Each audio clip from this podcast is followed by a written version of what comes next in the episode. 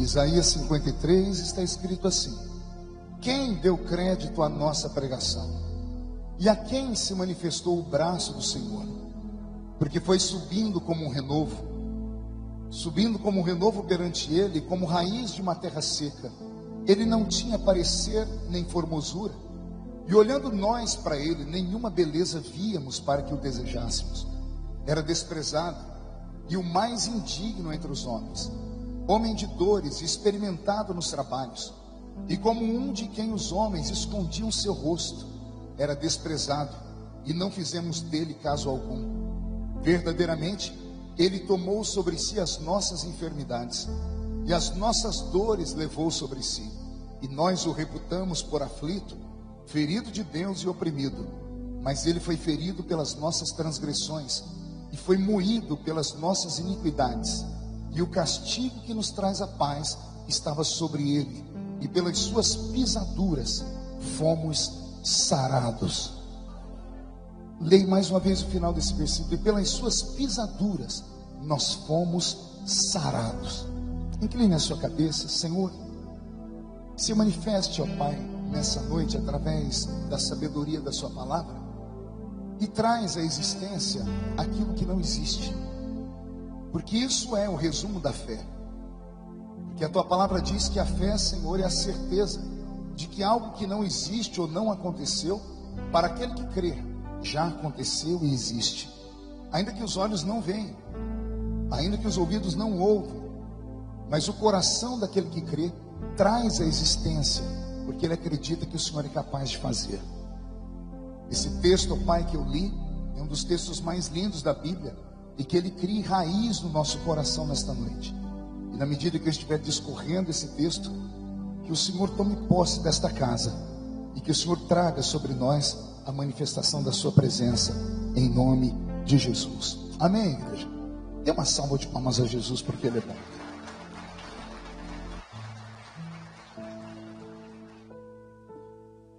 Setecentos anos antes de Jesus nascer, eu repito, 700 anos antes de Jesus vir ao mundo, sete séculos antes, o profeta Isaías, a quem eu chamei de profeta messiânico, porque ele é o homem da Bíblia que mais falou sobre a vida do Messias, mesmo sabendo que o Messias iria nascer somente 700 anos depois da sua existência.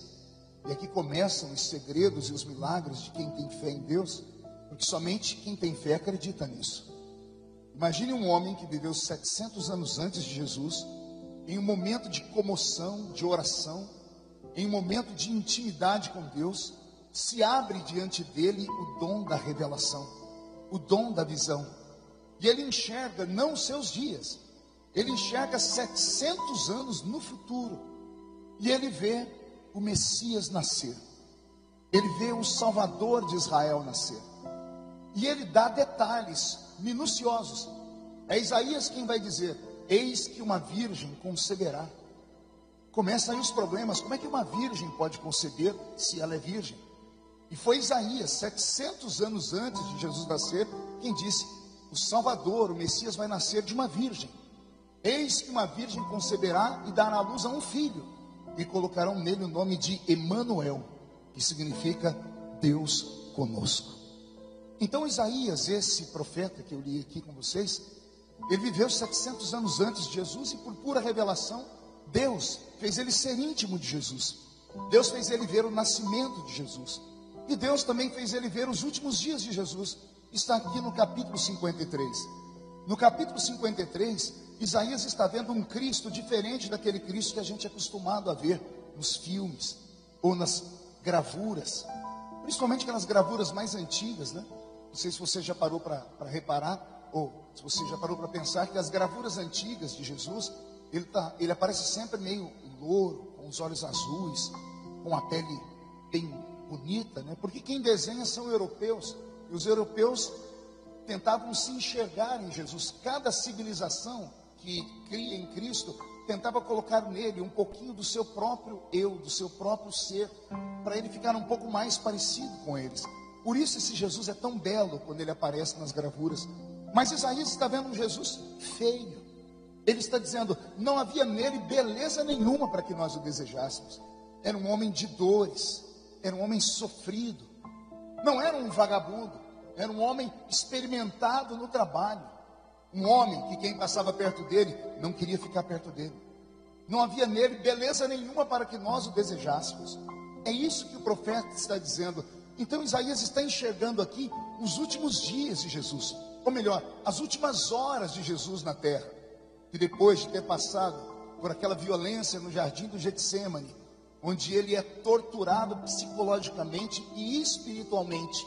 A tortura foi tão violenta que fez os seus vasos sanguíneos se dilatarem e onde deveria sair suor, saía sangue. E a Bíblia diz que ele suou gotas de sangue. Tamanho foi a dor e o sofrimento. A primeira tortura dele foi lá no jardim, uma tortura psicológica. Porque Deus e o diabo se encontraram naquele jardim momentos antes e fizeram um pacto. Como era o meu destino, o seu destino, o destino da raça humana que estava em jogo, Deus e o diabo chegaram à seguinte conclusão: eu, como Deus Pai, não vou interferir, não vou ajudar. E você, como inimigo, não vai oprimir. Ele tem que escolher o que ele quer. A decisão é dele. Se ele aceitar trocar de lugar com a raça humana, ir para a cruz, a decisão foi dele. Se ele não quiser ir e quiser que a raça humana seja condenada, a decisão também é dele. Porque ele não tinha essa obrigação, ele veio por amor, ele veio porque amou a humanidade. E então o vazio de não sentir Deus naquele jardim que estava sempre ao lado dele, e a angústia de não ouvir nem o pio dos pássaros, nem o cantar dos grilos, porque o jardim de Getsemane se se transformou numa arena, e ele foi torturado, foi moído pelas nossas transgressões. Antes da tortura da cruz, a pior tortura foi o vazio daquele jardim. Na sequência, nós vamos ver ele se levantar, não ter nem amigos para orar com ele, e ele vai dizer a Pedro: Não pudestes orar comigo nem uma hora. E daqui a pouco ele vai sair do jardim, e um daqueles que comiam na mesa com ele vai vir conduzindo uma multidão. Um esse homem se aproxima e dá um beijo no rosto de Jesus. E nós sabemos que era o Iscariotes, o traidor. E com aquele beijo, ele vende Jesus por 30 moedas de prata. Jesus poderia ter espancado, xingado, poderia ter jogado na cara dele que, era, que ele era isso, era aquilo, mas ao invés de pisar em Judas, a Bíblia diz que ele segura Judas um pouquinho e diz: Amigo, o que você tem que fazer, faz bem rápido.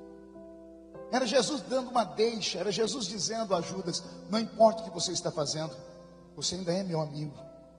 Era Jesus antevendo que Judas iria subir lá no monte, no campo a Seudama, ia pendurar-se pelo pescoço, ia se lançar e como seu corpo era um, um, pouco opulento, a batida do seu corpo, da sua barriga nas pedras da montanha, abriram as suas entranhas e as suas vísceras caíram pelo chão. Jesus viu tudo isso antes, por isso ele segura Judas, ele dá uma chance a Judas. Ele está dizendo, amigo, ele está dando a letra. Judas sabia que Jesus não era falso, não era hipócrita. Se ele chamava alguém de amigo, é porque ele tinha essa pessoa como amigo, mas Judas não entendeu.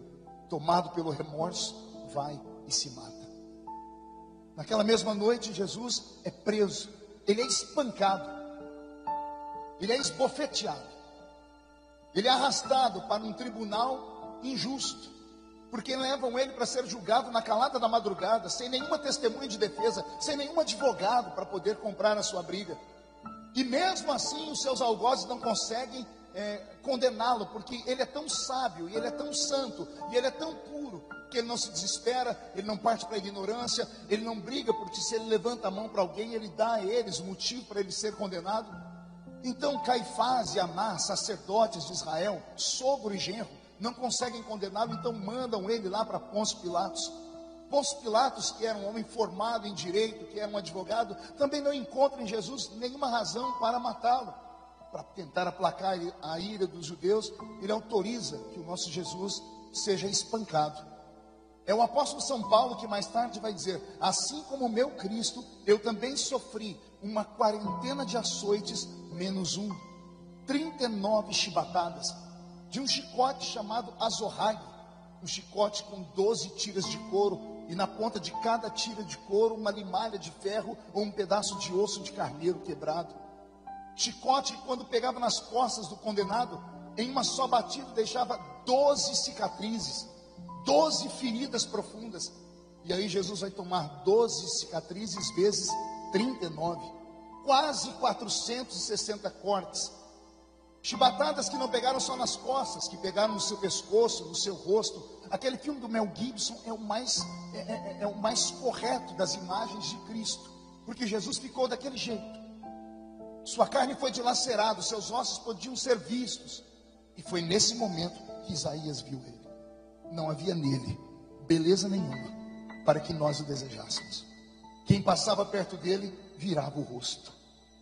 Por quê? Porque não suportava ver ele totalmente destruído. E por que foi que ele passou por tudo aquilo?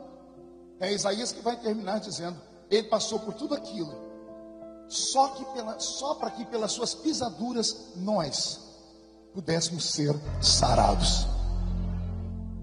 Porque o castigo que nos traz a paz estava sobre ele. O castigo era seu, era meu, mas ele tomou o castigo sobre si. Então ele ficou com o castigo e nós ficamos com a paz. E por isso estamos aqui hoje, para adorar o nome dele.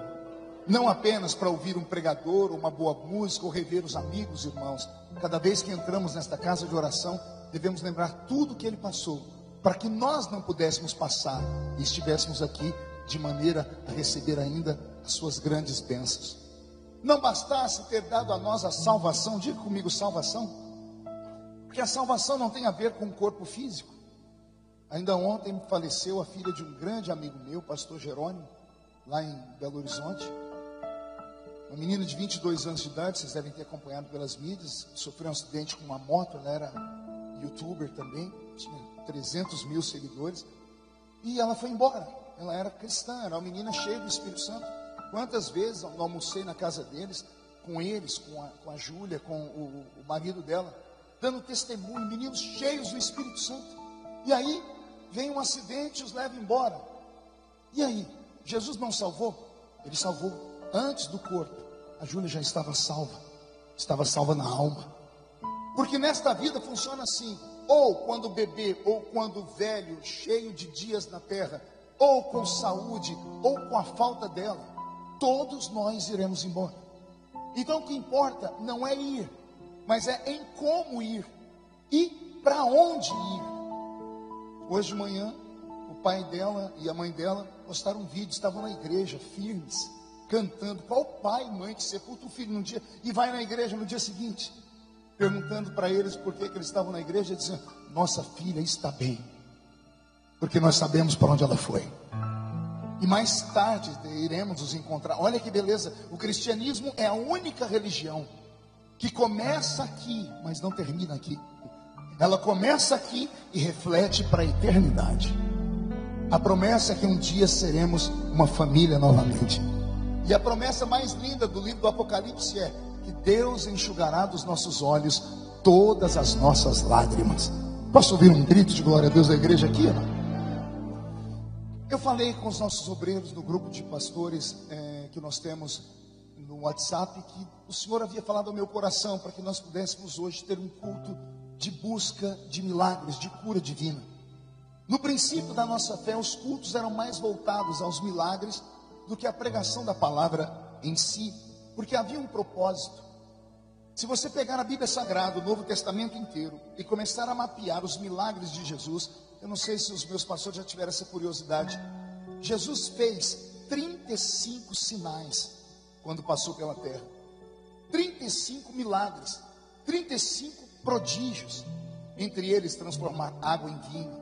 Entre eles, flutuar no ar e o seu corpo resplandecer lá no monte da transfiguração. Entre eles, caminhar em cima das águas quando ele foi ter com os discípulos. Sinais. Entre os 35 milagres, chamados de sinais que Jesus fez, 25 deles foram cura divina. Vou repetir. Dos 35 manifestações, das 35 manifestações que Jesus se revelou a Israel, 25 delas tinham a ver com doença, tinham a ver com moléstias, tinham a ver com surdez, tinha a ver com mudez, tinha a ver com paralisia, com epilepsia, tinha a ver com loucura tinha a ver com possessão maligna, porque a Bíblia Sagrada não diz que Jesus libertou, a Bíblia diz que Jesus curou o possesso. Porque para Deus a possessão maligna é uma enfermidade. E aqui a diferença: enfermidade e doença. A doença é física, ela é patológica, ela é herdada ou adquirida. Triste de nós homens, porque a maioria das doenças que são genéticas são passadas pelo DNA masculino. A maioria das doenças que vem de pai para filho, de, de, de, de filhos para de pais para filhos, nascem no, no cromossomo Y, que é o cromossomo masculino. Isso é doença. Mas Jesus vai falar também de enfermidades. Qual a diferença da enfermidade e da doença? Ambas são moléstias, mas a enfermidade tem uma conotação espiritual. Parece que são moléstias provocadas por espíritos malignos por espíritos, por entidades que só sabem conjugar três verbos: matar, roubar e destruir. Algumas pessoas na Bíblia, Jesus curou a sua doença, outros, Jesus curou a sua enfermidade. É interessante que nos evangelhos, Jesus vai fazer um milagre de uma mulher, de uma anciã, que por 18 anos andava assim, encurvada. E quando ela passou perto de Jesus, a Bíblia diz: e Jesus repreendeu o espírito de enfermidade que estava sobre ela. Jesus não repreendeu a doença. Ele não disse às células dela, volte ao normal. Jesus olhou para a mulher e viu que ninguém via. Ele viu demônios sentados sobre as costas dela. Espíritos que faziam a mulher andar encurvada. E há talvez um propósito para isso. Quem anda encurvado não consegue olhar para cima. E quem não olha para cima não vê a glória de Deus.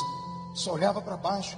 Talvez essa seja a principal função dos demônios: fazer com que as pessoas que fiquem doentes, adoecidas, se tranquem em um quarto, se isolem de todos e passem a olhar só para baixo. E aí, quando Jesus chegou perto dela, ele disse: Espírito de enfermidade, sai dela. E a mulher se endireitou. Que nesta noite isso possa acontecer no nosso meio.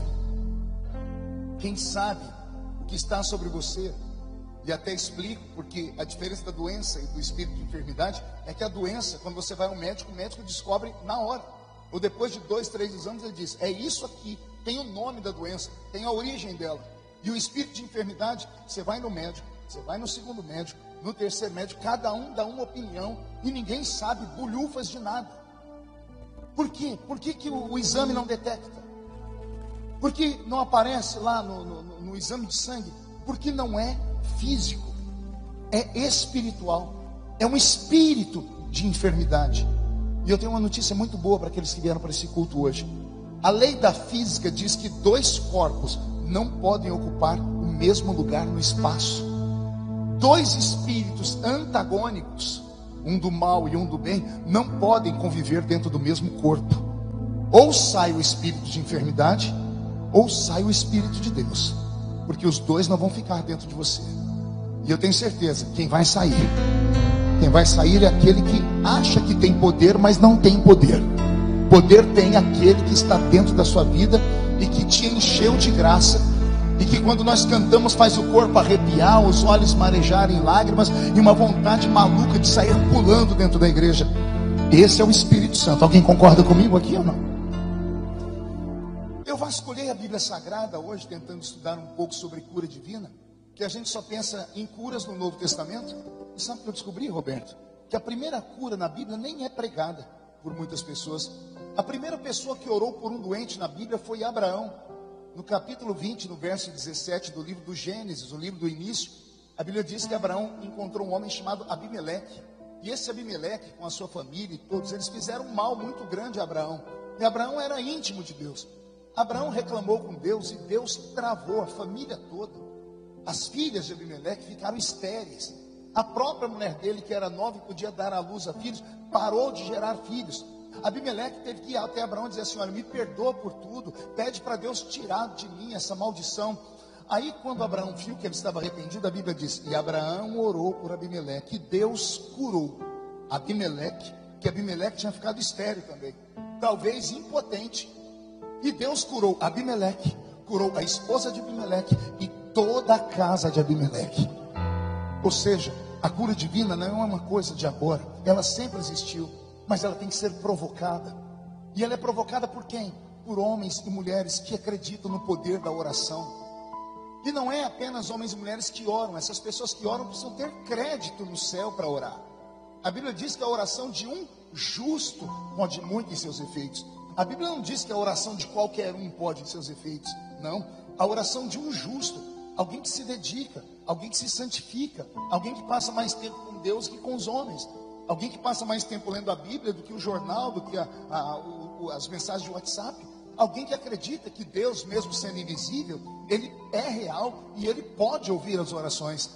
Abraão era um patriarca, era alguém que Deus chamou lá na terra de Ur dos Caldeus para conduzir e criar a maior nação, a nação mais santa do mundo, que é a nação dos judeus. Então ele tinha crédito com Deus.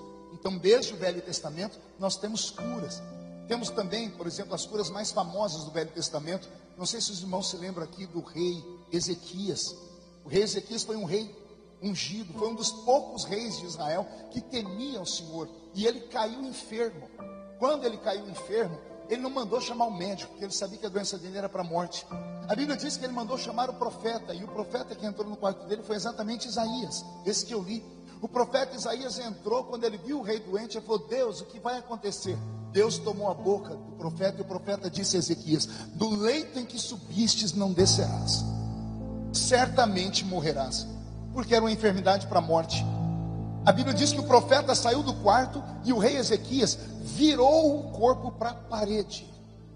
Ele não teve força nem para ajoelhar. Imagine a doença que ele tinha. A Bíblia diz: Ezequias virou o rosto para a parede e chorou. E falou com Deus assim: Eu sempre fui fiel. Alguém aqui nessa noite que precisa de um milagre?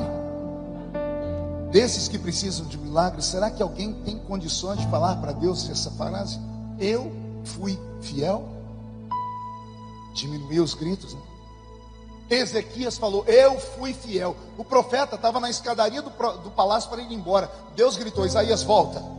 Imagina Isaías dizendo: Já morreu, senhor? Já vou ter que ir lá fazer o velório. O senhor disse: Volta. Quando Isaías entrou no quarto, o rei estava deitado. Deus tomou a boca do profeta e disse: eu acrescento à sua vida mais 15 anos, porque você tem sido fiel. São curas que aconteceram no Velho Testamento. Temos as curas como de Elias, que entrou na casa de uma viúva que estava com um filho morto, e ele deitou sobre o menino, soprou sobre o menino, fez um ato profético e o menino ressuscitou. Então a Bíblia Sagrada é um livro recheado de milagres. Nós vamos ver também, por exemplo, Moisés quando Miriam se levantou para murmurar contra o governo dele, Moisés é escolhido por Deus para guiar o povo, a irmã ficou com inveja, com ciúmes, falou mal do irmão. A Bíblia diz que Deus fez nascer em Miriam uma lepra, e a lepra não tinha cura. Miriam começou a chorar, Moisés ficou com pena, usou de compaixão, e quando ele orou, Deus purificou Miriam. A oração do justo pode muito em seus efeitos. Mas entrando no Novo Testamento, eu vi alguns milagres interessantíssimos. Eu encontrei a cura, por exemplo, da filha da mulher cananeia, que em algumas tradições ou traduções diz a mulher cirofenícia, que ora, que pede a Deus pela cura da sua filha. O que era a mulher cananeia, uma mulher cirofenícia, era uma estrangeira. E Jesus havia vindo para Israel. Ele veio para o povo hebreu, e somente para eles. Mas a mulher que estava em outra nação ficou sabendo que havia alguém que curava os enfermos. A mulher que não era dos judeus, a mulher que não era uma hebreia, a mulher que não conhecia os profetas, que era de uma nação pagã, acreditou tanto que ela trouxe a filha doente lá da terra dela com um problema. Pergunte qual?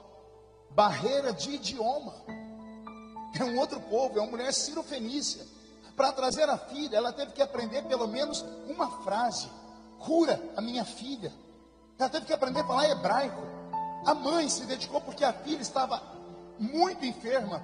E a Bíblia diz que quando ela chegou perto de Jesus, Jesus estava caminhando. Ela disse: Eu imagino ela dizendo assim, como se fosse aqui um português todo torto: é, A Senhor Jesus, cura a minha, meu filha.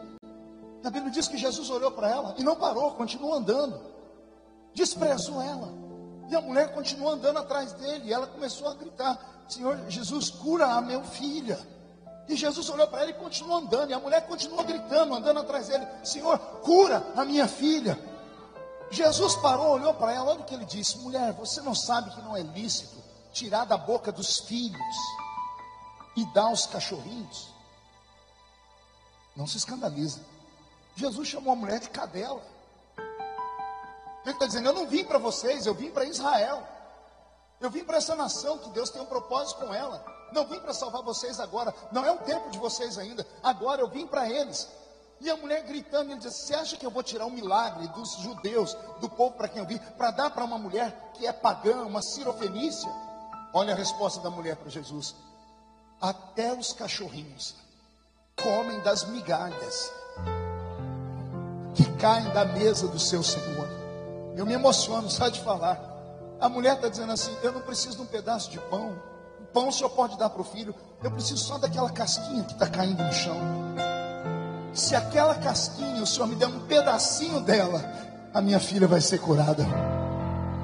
Aí Jesus olhou para ela e disse: Mulher, nem em todo Israel eu encontrei uma fé igual a sua. Vai, porque a tua filha está curada. O que eu aprendo aqui?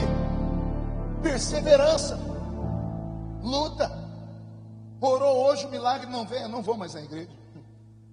Veio no segundo dia de uma campanha, não veio milagre. Participou da campanha inteira, o milagre não veio. Eu vou largar a mão dessa igreja, não tem nada ali. Não é isso, é perseverança, é fé, é acreditar que o milagre pode acontecer. Não é se fazer de coitado, não é sair dizendo, é, ele não me viu, não falou comigo. Essa mulher tinha motivos para voltar para a terra dela e falar assim: ó, esse Jesus aí é um monstro, é insensível, é desumano. Mas ela sabia o que ela queria. Eu aprendi um velho ditado com um amigo por causa da água limpa, às vezes a gente é obrigado a beijar a caneca que está toda torta e suja. Às vezes a gente precisa engolir sapo. Às vezes a gente precisa engolir o maldito orgulho. E por falar no maldito orgulho, tem um milagre na Bíblia baseado nisso. Um grande general da Síria, chamado Naamã, está leproso. Ele é um homem famoso, muito rico. Andava pelas ruas e todo mundo aplaudia. Eis aí o capitão Naamã, eis aí o general Naamã, o homem de guerra. Mas quando ele entrava dentro da casa dele, só a família dele sabia que ele era leproso. Para todo mundo na rua ele era grande, mas em casa ele era um homem doente. Aí a Bíblia diz que tinha uma empregada doméstica na casa dele, uma menina, que era escrava, que era da filha das hebreias, uma judia. E ela estava lá esfregando o chão, fazendo serviço de escrava. E a senhora, a patroa dela, conversando com as, com as mulheres da alta sociedade, tomando chá das cinco, né, dizendo assim: É, meu marido só é bom lá fora, porque aqui dentro de casa ele é leproso. Nem durmo mais com ele, porque se eu dormir com ele, eu pego a doença dele. Ninguém sabe, para todo mundo ele é um herói, mas em casa ele é só um leproso. A menina está esfregando no chão, interrompe a conversa da senhora e diz assim: Ah, se o meu senhor Naamã vivesse lá na minha terra de onde você é? Eu sou de Israel. Ah, ele seria leproso em Israel também, menina. Não, lá não. Por que não? Porque lá nós temos um homem de Deus.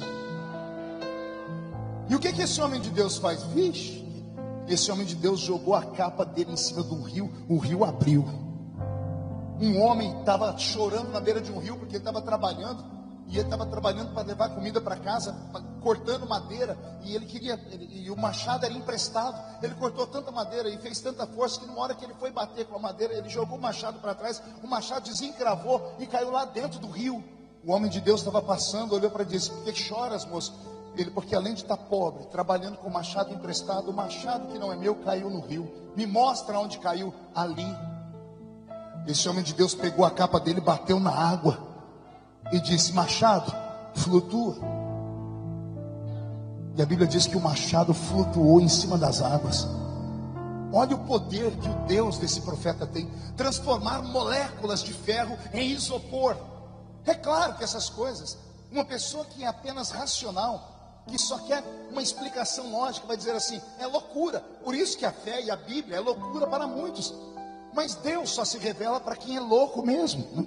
Eu sempre insisto em pregar: igreja pentecostal é lugar de gente doida, maluca. E aqui na catedral tem uns maluquinhos aí. Você não viu no início da oração, pastor? O nosso presbítero estava cheio do Espírito Santo, começou a orar, Deus tomou, os louquinhos começaram a manifestar. Mas daqui a pouco quieta, eu acho que eles não querem que ninguém eles quieta tudo de uma vez. Não podia quietar, não. Tem que continuar. Ah, pastor, mas incomoda, incomoda quem não é espiritual. Quem é espiritual compreende exatamente o que está acontecendo. E é assim que nós abrimos a atmosfera espiritual. É assim que nós chamamos a atenção de Deus para um grande milagre. Se alegre em Deus e alegre o Senhor com seus louvores, e assim Ele te visitará nessa noite enquanto eu prego aqui. Enquanto eu ministro aqui, Ele pode estar entrando dentro do seu DNA. Porque antes dos homens conhecerem o genoma, que é a mapeação do DNA humano, e o DNA humano, se você não sabe o que é a sigla DNA, vamos ver se sai aqui. DNA é ácido desoxirribonucleico. se falar três vezes, está batizado com o Espírito Santo. Né? Todo mundo prefere falar DNA, mas DNA é, é uma sigla de ácido desoxirribonucleico. Não é assim, doutora? Tem uma doutora aqui que, a, que faz nutrição que ela sabe, não é assim? Minha filha também está ali. São palavras poderosas. Antes dos homens conhecer a mapeação do genoma humano, o Senhor já, já conhecia. Alguém se lembra do Salmo 139? Quando Davi está orando, ele tem 70 e lá vai fumaça de anos. Experimentou de tudo na vida. O alto, aqui embaixo, ele foi herói, foi vilão, ele teve experiências boas, se apaixonou, foi traído, enterrou o filho, passou por tudo. No fim da vida, ele olha para o céu e diz assim: O Senhor é brincalhão. Por quê, oh, Davi? Porque todos os meus dias estavam escritos no seu livro, antes dos dias existirem. E aí ele emenda dizendo assim: Tu me sondas e me conheces, desde que eu era pequeno e informe. Pequeno e sem forma. Ora, a minha aliança é pequena, mas ela tem forma. Um grão de mostarda é pequeno, mas ainda tem forma. Davi está dizendo: O Senhor me conhece quando eu não tinha forma nenhuma. Ele está dizendo: O Senhor me conhece desde que meu pai amou a minha mãe e plantou uma sementinha lá dentro dela. E aquela sementinha não era única, tinha milhões de outras sementes. E naquela natação, porque isso foi uma, um campeonato de natação maior do mundo. Imagine você num campeonato de natação olhando para as arraias daqui, milhões de arraias aqui e milhões aqui. Não são 10 nem 20. E não é só 100 metros ou 500 metros. Da entrada do corpo de uma mulher até o útero o caminho que faz a semente masculina, o esperma, para chegar até o óvulo dela, é uma distância como se você saísse nadando aqui do Porto de Santos até o Canal da Mancha na Europa. Essa é a distância. E aí você foi plantado ali. E junto de você tinham milhões de outros nadadores. Mas só uma sementinha rompe e entra dentro do óvulo. Só uma semente. Você consegue entender o que eu estou dizendo? Eu estou dizendo que você já nasceu com uma faixa no peito, campeão. Tinha milhões de cá, milhões de cá. Tinha gente que se nascesse no seu lugar ia ser mais bonito que você, ia ser mais inteligente que você, ia ser mais importante. Talvez ia ser até a pessoa que ia inventar a cura do câncer. Mas aí Deus olhou lá para dentro e a Davi que diz: Tu me sondas, tu me conheces, desde que eu era pequeno e sem forma. E aí a pergunta que fica é: o que foi que ele viu em você? Eu também não sei. Porque tem hora que eu olho aqui no meio da igreja, dá um desespero, dá vontade de sair dando cascudo na cabeça de todo mundo. É, tem gente que vem para cá, parece que é para desafiar o pregador, não abre a boca nem para respirar. Fica olhando para mim com esse olho seco, parecendo olho de sapo que morreu no dia de enchente. Fica com a cara feia, parecendo que foi batizado num pote de vinagre. E aí eu que sou o empregado do dono dessa casa, tenho vontade de te esguelar mas eu não conheço a sua história. Ele, sabendo de tudo isso, te trouxe para cá, te fez nascer. Então ele conhece tudo e um pouco mais. Se ele conhece, ele sabe exatamente como construir. Tem uma cura na Bíblia que me dá arrepios. Um cego, diga um cego. Um cego chega perto de Jesus e olha o que Jesus diz para ele: Que queres que eu te faça? Não parece uma pergunta sem lógica? Alô? Cego, eu quero ver. Mas Jesus queria ouvir da boca dele. Você tem que confessar o que você quer. Não pode ter timidez. Ficar na igreja que é um milagre, mas fica assim, parecendo uma rolinha que tomou uma pedrada de um moleque malvado. Fica com pena de si mesmo. Jesus provocou ele: O que é que você quer, rapaz? Eu quero ver. Aí, ao invés de Jesus falar assim para ele: Veja, ao Criador o que vai fazer. Jesus cospe no chão com cuspe, ele pega a terra e faz lodo. E a Bíblia diz que Jesus passa o lodo no olho do cego. E o cego viu? Não. Aí Jesus diz: Vai e lava os seus olhos. Só que Jesus deu o endereço de onde ele tinha que lavar. vai e lava os seus olhos no tanque de Siloé. Não sei se as minhas filhas, minha esposa lembram quando nós fomos lá em Israel e vimos o poço de Siloé. As aldeias todas iam para aquele lugar porque tinha um fluxo de rio ali. E ali faziam-se vários alpendres e vários é, lugares onde as pessoas saíam das suas províncias para lavar as roupas, pegar água. Então haviam vários tanques, quase um quilômetro de tanques. E Jesus foi ali exatamente porque tinha uma multidão para pregar. Ele gostava de pregar para aproveitar o tempo, falar para uma multidão. Jesus está bem no início aqui, perto de um poço. Tem um poço aqui do lado dele com água. Aí ele cospe no chão, faz lodo, lá passa no olho do cego e diz: Vai se lavar. Era só o cego virar e pegar a água aqui. Jesus disse: ah, ah, Vai se lavar no, no poço de Siloé. O último poço da avenida um quilômetro. E lá vai o cego andando, tateando. Ele chega lá revoltado. Que a Bíblia diz que ele lava os olhos e volta. Quando ele chega perto de Jesus, Jesus diz: E aí, o que você está vendo? Ele diz: Eu vejo homens como árvores. Jesus diz: Volta e lava direito. Porque o milagre, para ser recebido, tem que ser executada a lei como ela é mandada. Não é de qualquer jeito, não é com o coração fechado. Jesus, olha o que Jesus está fazendo, ele está aqui invocando o poder da cura, porque o homem foi feito do barro, sim ou não? Adão foi feito do barro. Então, o nosso corpo é feito do barro. Aí Jesus mostra que ele não é só um homem, ele é o criador. Então ele vai criar a retina nos olhos do rapaz. Ele vai dar vista aos nervos do globo ocular dele. Então ele pega o barro e ele reconstrói. Só que o rapaz tem que fazer uma coisa: obedece a minha palavra, vai, sacrifica paga o preço, vai se lavar lá no tanque de Siloé. Foi, não lavou direito, vai ter que fazer o caminho de novo. Quando você receber uma palavra profética de um profeta, se ele falar para você, pula debaixo do banco, não pensa duas vezes, se joga debaixo do banco. Quando o pastor fala assim, vamos fazer isso aqui agora, não fique sentado, não fique olhando para a cara do outro, não, não faça, porque é a obediência à palavra ministrada que traz a existência do seu milagre. Posso ouvir um glória a Deus por essa palavra também ou não? Eu termino aqui contando a história de uma outra mulher na Bíblia, que essa mexe comigo profundamente, porque ela tem um fluxo de sangue. E o fluxo de sangue está sobre ela há 12 anos. Imagine uma mulher que sangra há 12 anos sem parar. Não sei como ela sobreviveu. O apelido dela em Israel era o fantasma, porque ela era tomada por uma anemia extremamente profunda num lugar onde todas as pessoas têm a cor da pele acima do caucasiano, por causa do sol quente, ela era transparente. Glóbulos vermelhos faltavam nela. E essa mulher então vive num lugar isolado, porque se ela entra em Israel, a história dela era conhecidíssima, iam dizer que ela era amaldiçoada. Mas um dia alguém diz onde ela está: tem um homem curando lá no meio da cidade. Ela não tem forças para andar, porque ela está anêmica. Ela coloca uma roupa, uma espécie de burca, para que as pessoas não vejam a sua pele, porque se vissem, iam mandar apedrejar, porque achavam que ela era amaldiçoada.